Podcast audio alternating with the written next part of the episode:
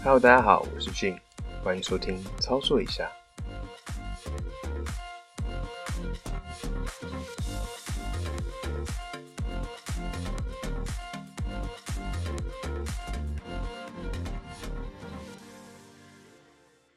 好，那接下来与大家分享我去年三个月里面瘦十公斤的一些心得，还有一些心路历程。那我今天呢，特别邀请我之前的同事 X 来跟大家分享一下，因为他之前在饮食控制啊，还有训练部分都做得非常好，所以今天特别邀请他来跟大家做一些分享。好，欢迎 X。嗨，我是 Alex。那很开心今天可以跟俊一起来谈谈、聊聊关于在健身方面最重要的，除了训练之外，饮食的控制。那所以今天希望这样子的一个过程，可以更多人有收获。好，那先跟大家分享一下为什么我在去年的时候会想要就是呃瘦一下这样子。那虽然那时候每周都维持两到三次的健身房运动习惯，可是呢，日常生活饮食呢，这饮食控制是不太好的。那简单来说呢，除了正餐都是淀粉之外呢，我早上都会先喝一杯很甜的饮料，先爽一下。然后呢，有时候下午再来一杯真奶。然后这样一天就好几杯饮料过去了。那平时呢，对吃的也不太 控制它，那想吃什么就吃什么。那可能心里就会想说啊，平常有在运动啊，想吃什么就吃什么，没关系。那殊不知以前可以，但不代表现在可以。那岁月就像把杀猪刀，时间呢则是一块磨刀石。随着年纪的增长吼，你身体代谢会逐渐变差。那以前你想要吃什么就吃什么呢？那怎么吃都吃不胖的光阴呢，已经一去不复返了。那直到有一天呢？回家发现自己买的 Levi's 牛仔裤十几条，每一条都穿不下的时候，这时候呢就决定要来瘦一下了。那于是呢，我开始在网络上搜寻如何去控制饮食。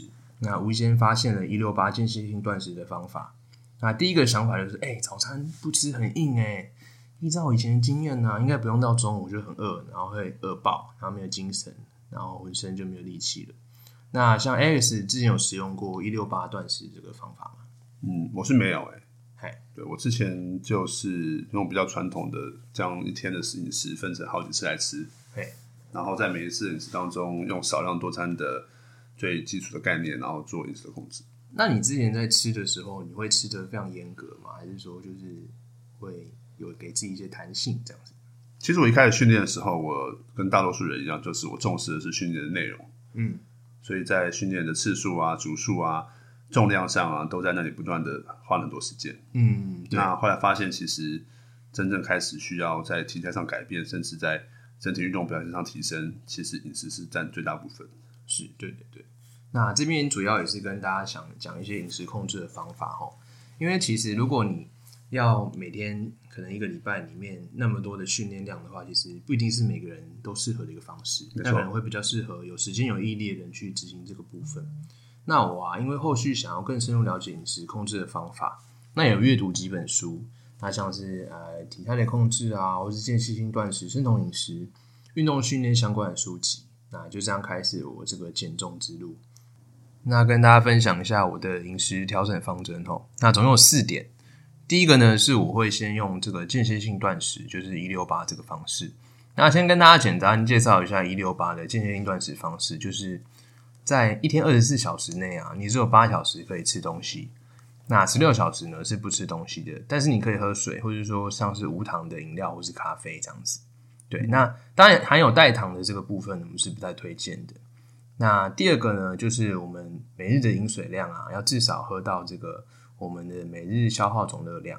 那简单来讲的话，我会建议是你的体重乘以四十倍的饮水量会比较好。那第三个呢，是戒除有糖饮料。那就是不要喝有糖的饮料。那因为如如果你的饮料里面是有含糖分的，其实，在我们身体里面吸收这样的热量的话，是比较容易去吸收的，比较容易囤积成脂肪。那再一次呢，透过这个 app 呢来记录我们每天的喝水量，还有我们蛋白质、碳水跟脂肪的摄取。那当然还有最重要就是体重变化这样子。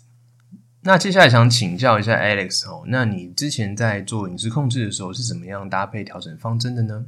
嗯，其实我一开始并没有特别注重饮食的搭配。那我后来发现，主要是因为在运动表现上跟成果上没有达到预期，所以我就开始转去注重饮食的搭配。那是。我从一开始做法最简单，就是我先少油少盐。哦，对。那我知道一开始要完全无油无盐是很难的，所以我都先从一减量减半开始，是。循序渐进这样子。对，那一天开始还是吃三餐，嗯，那大概有将近维持三四个月的时间，嗯，发现效果好像有一点，但是没那么明显，对，所以我后来有在做下一步的调整。了解。那呃，你这样子的话，大概早餐、中午、晚上大概会吃一些什么东西啊？早餐通常我一定会吃蛋，会吃蛋哦。对，然后我也一定会吃就是好的淀粉。好的淀粉，嗯，DGI 这样子。对，可是其实说真的，一开始你很难去完全把 DGI 的东西都认识，就算知道，你也很难准备。就是需要一个慢慢培养的习惯跟过程。对，没错。那晚餐晚餐通常我都训练完之后再吃，了解，对，然后会摄取就是呃比较单糖性的碳水化合物，嗯，然。后是能够直接补充能量的为主，但是量一一样也是不会太多。好，那就是因为每个人习惯的呃呃饮食控制方式其实会有点不太一样。那这边要给大家一个最重要的观念，就是说呢，你要找到你自己自己适合的方式去执行这样的饮食计划。对，因为别人给你的菜单，你可能会觉得不习惯，或者说那些东西你就真的不喜欢吃，那你可能呢会持续一个礼拜，然后之后觉得啊，我真的不行了，我就放弃，然后我就吃爆。那可能吃爆之后呢，会比你原本还没训练之前呢，可能效果更差。那来跟大家分享一下我这个一六八的一个操作方式吼。那一六八呢，八小时之间有几种吃法，这边跟大家分享一下。第一种呢是八到九点吃早餐，十二点吃午餐，最后一餐呢在四到五点前吃完。好处就是说你一样可以吃三餐，只是晚餐啊早餐晚点吃，那晚餐早点吃。那缺点呢会是你可能晚上有去运动完，那你可能会很饿，那会想要吃一些东西，那可能这样子就没有它一六八的效果。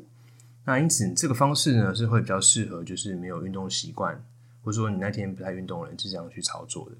那第二种方式呢是早上六七点吃，那吃早餐，中午吃一餐。好处呢是早餐可以在早点起来在家里吃，或早餐店优先吃早餐。午餐呢则是可以吃的非常丰盛。那缺点我觉得一样是，如果你晚上习惯去运动的话，你吃完运动的话，你运动完再吃会比较饿一点。那第三种则是中午吃第一餐，那晚上八点前再吃第二餐，就是一天吃两餐这样子，它不是早餐。好处是你在晚上训练完之前可以吃东西，那缺点呢就是你要习惯早餐只能喝水或茶或咖啡这样子。我自己呢则是选择第三种方式，因为呢我一周会去健身房三到四次的训练，如果不吃晚餐的话，运动完我会真的蛮饿的。那一开始我的话早餐不吃会有点不习惯，会觉得很饿，然后很想赶快中午十二点，然后就可能会有点没精神这样子，然后便当我想要买两个来吃。但是撑过几天之后呢，身体渐渐就习惯了。那反而早餐不吃的话，只喝水，到中午十二点还不见得会饿，因为呢，你身体呢，在你早上醒来的时候，它胰岛素是会比较低的，所以不会还会有这些糖分摄取的胰岛素变化。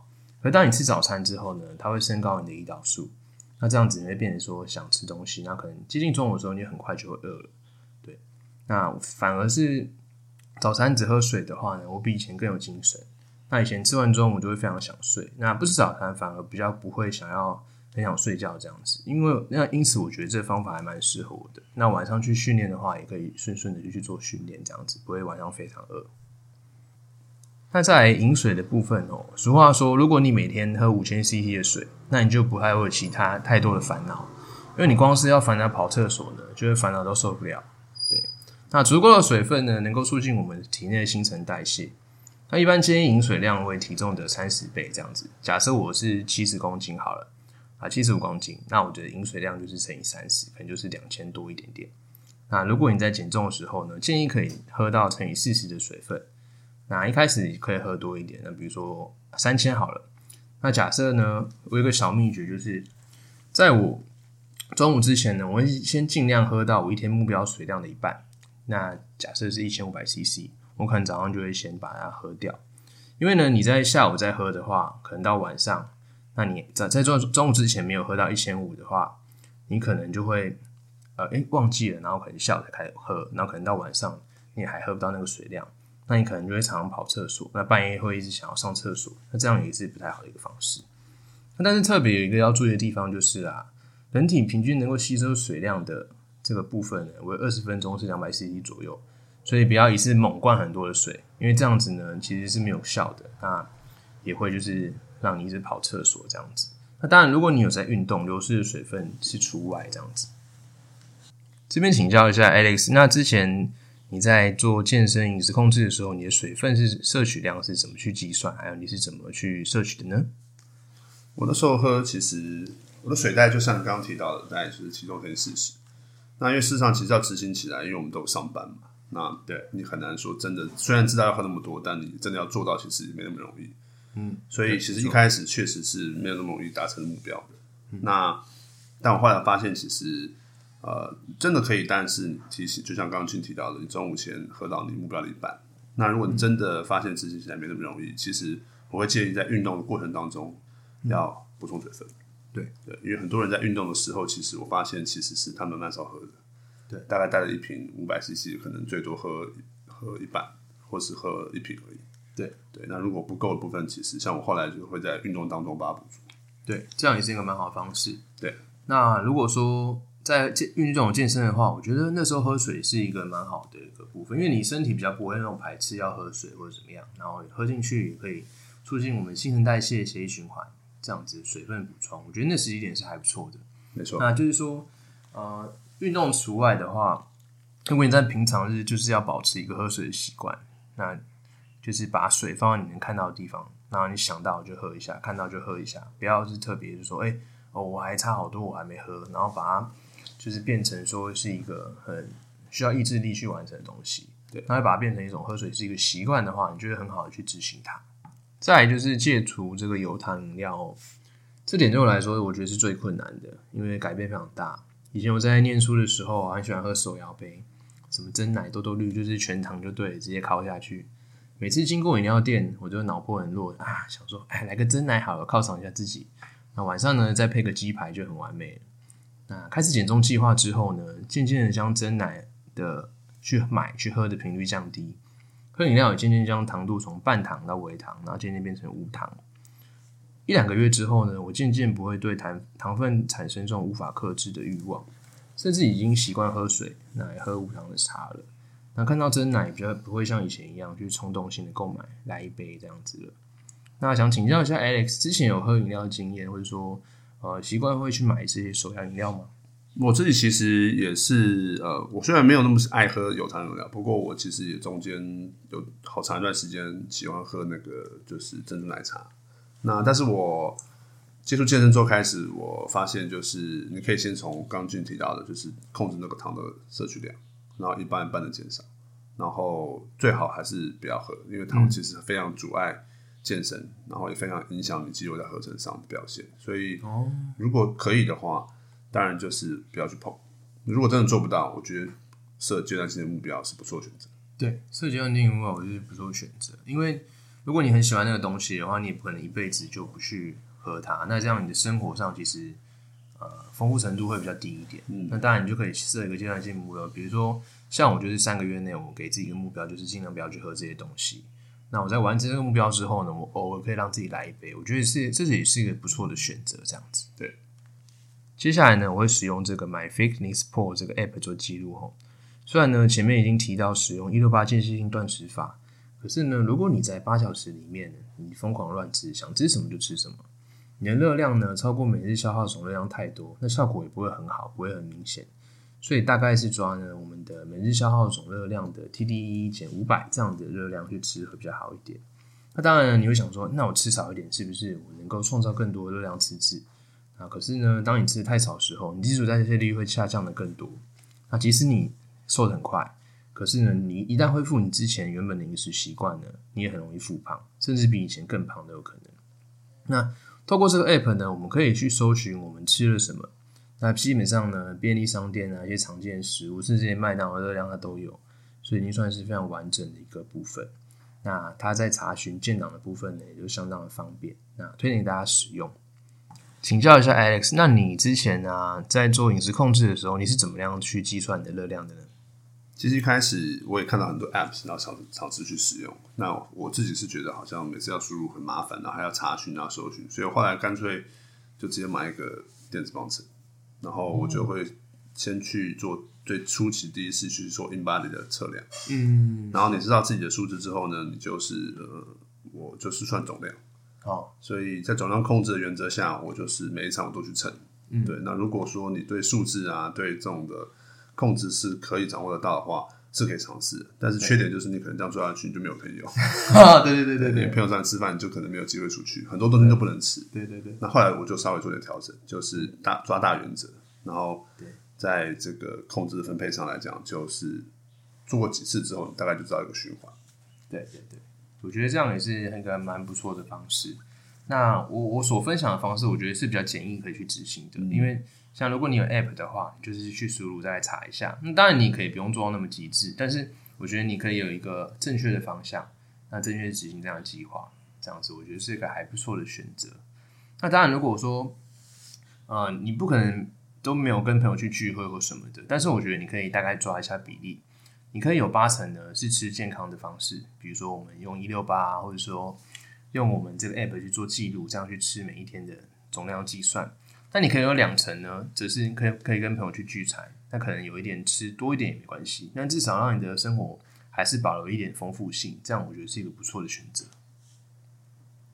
那分享了那么多的一个饮食的小诀窍之后呢，跟大家分享训练的部分。那我训练的部分呢是。正常减重方式的话是搭配有氧为主，然后尽量维持肌肉这样子。那一开始我我是采用就是有氧搭配重训的方式做训练。那后来发现尝试一段时间之后，那我如果只做重训的话，我体重依然能够持续的下降。那同时呢也保留一一定的肌肉量这样子。那在体重下降的过程中呢，我力量感觉也没有说掉很多，那反而提升一些。那像我这样，因为可能是新手关系，所以还有很大的进步空间。即使没有吃到 TDE 的总热量，然后蛋白质摄取足够，那也可以达到一点增肌然后减脂的效果。当然要更好的话，我觉得可以分开执行，先减脂完，然后再来增肌，来回个几次，然后渐渐朝向你心目中的体态去前进。那我自己在训练的话，我通常都是在平日的晚上，我可能一个礼拜会有两到三天的平日晚上去健身房做训练，这样子。那当然的话，我会先吃完这个晚餐，然后我再去，那我也维持这个一六八。那在假日的话，早上呢，我可能是就是空腹，然后去进行这个大重量训练。那当然这个部分会比较极端一点。那如果大家可能会觉得说，呃，自己这样没办法负荷的话，一开始还是建议先吃个早餐再去训练会比较好一点。那因为在呃假日的早上啊，你可以睡饱，然后之后再去做一个训练。那当然，你训练完呢，你中午、下午可以去做你自己想要做的事。那我就觉得也是一个非常好的方式来分享给大家。那想请教一下 Alex 这边的话，在你在做一个饮食控制的时候，是怎么样搭配训练的呢？嗯，我通常还是会看实际的状况。那我一开始的时候练，我会把课表抄完。对，所以我就会跟自己说，不管我今天累或不累，不管我体力或是好或不好，我都一定要把课程抄完。对，那在一开始好像似乎也做得到。但是你长期来看，可能半年之后，对你就会发现其实身体习惯了，对不对？对，你会习惯。所以我觉得训练的菜单是要常常调整。嗯，对对然，后你也要按实际的需求。有时候你可能设定这个菜单要吃，可能要练腿，要练十五组。嗯，那如果你体力没那么好，或许你可以调整的做重量跟次数。嗯，对，这样还是一个不错的一个训练方式。以上呢，就是我们两个的啊这样的安排训练方式。那当然，每个人适合的训练方式都不同。那可建议可以大家先找个方向尝试，再微调，找出自己适合的训练方式。因为每个人对就是健身的呃习惯性跟你的习惯做的重量都不太一样。那你可能平常也只是做一些有氧，还不一定有做健身这样的习惯。那就是呢，找出你适合的方式，再去做微调，就是一个还蛮不错的选择。好，那最后来总结一下哈，那就是我在我的部落格里面有放一张前后比对图，同样一件衣服，从原本紧到炸，现在变得有点松。那大概皮带啊、腰带这样子调的比之前的，就是瘦了三三四个这样子。那脸又比较瘦，那大概就是前后瘦十公斤这样的差异。那就这样花了大概三个月的时间，达成了减重十公斤的目标。那我自己去分析下来啊，其实整体会瘦，大部分呢都是靠着饮食控制去执行的。那其中我觉得这也是比较难坚持的。那真正有效的改变呢，我觉得不是说你一定要很极端做到极致，而是循序渐进的，能够细水长流维持，才能达到最明显的效果。那当然你会付出一些代价。那举例来讲，当别人你在在吃鸡排的时候，你就在吃鸡胸肉；好，当别人喝真奶的时候，你就只能喝乳清蛋白质补充一下蛋白质。那当别人下班回家休息看剧的时候呢，你才正要准备开始去训练。那或许呢，当别人假日已经出去玩的时候，你还在健身房非常可怜当个边缘人，那只为了达到你理想的体态。那哎，想请教一下哎之前在这样子。训练的时候有没有什么样的感触？这样子，比如说你可能会牺牲一些时间，不能跟大家出去啊，或这样。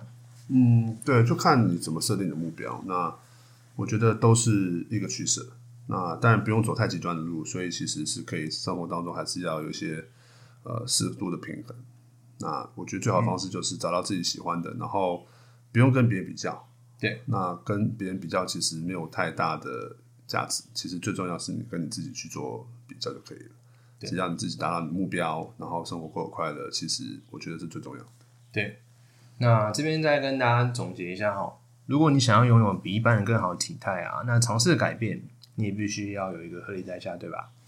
那很多事情呢，不是努力就会有成果，除了你的身体，因为你怎么对待它，它就会怎么回馈给你，因为你身体呢是非常诚实的。对对，好，那今天的介绍就大家分享到这边。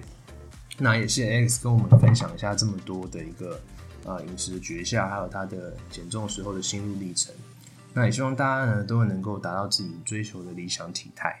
那我们下次再见喽，拜拜。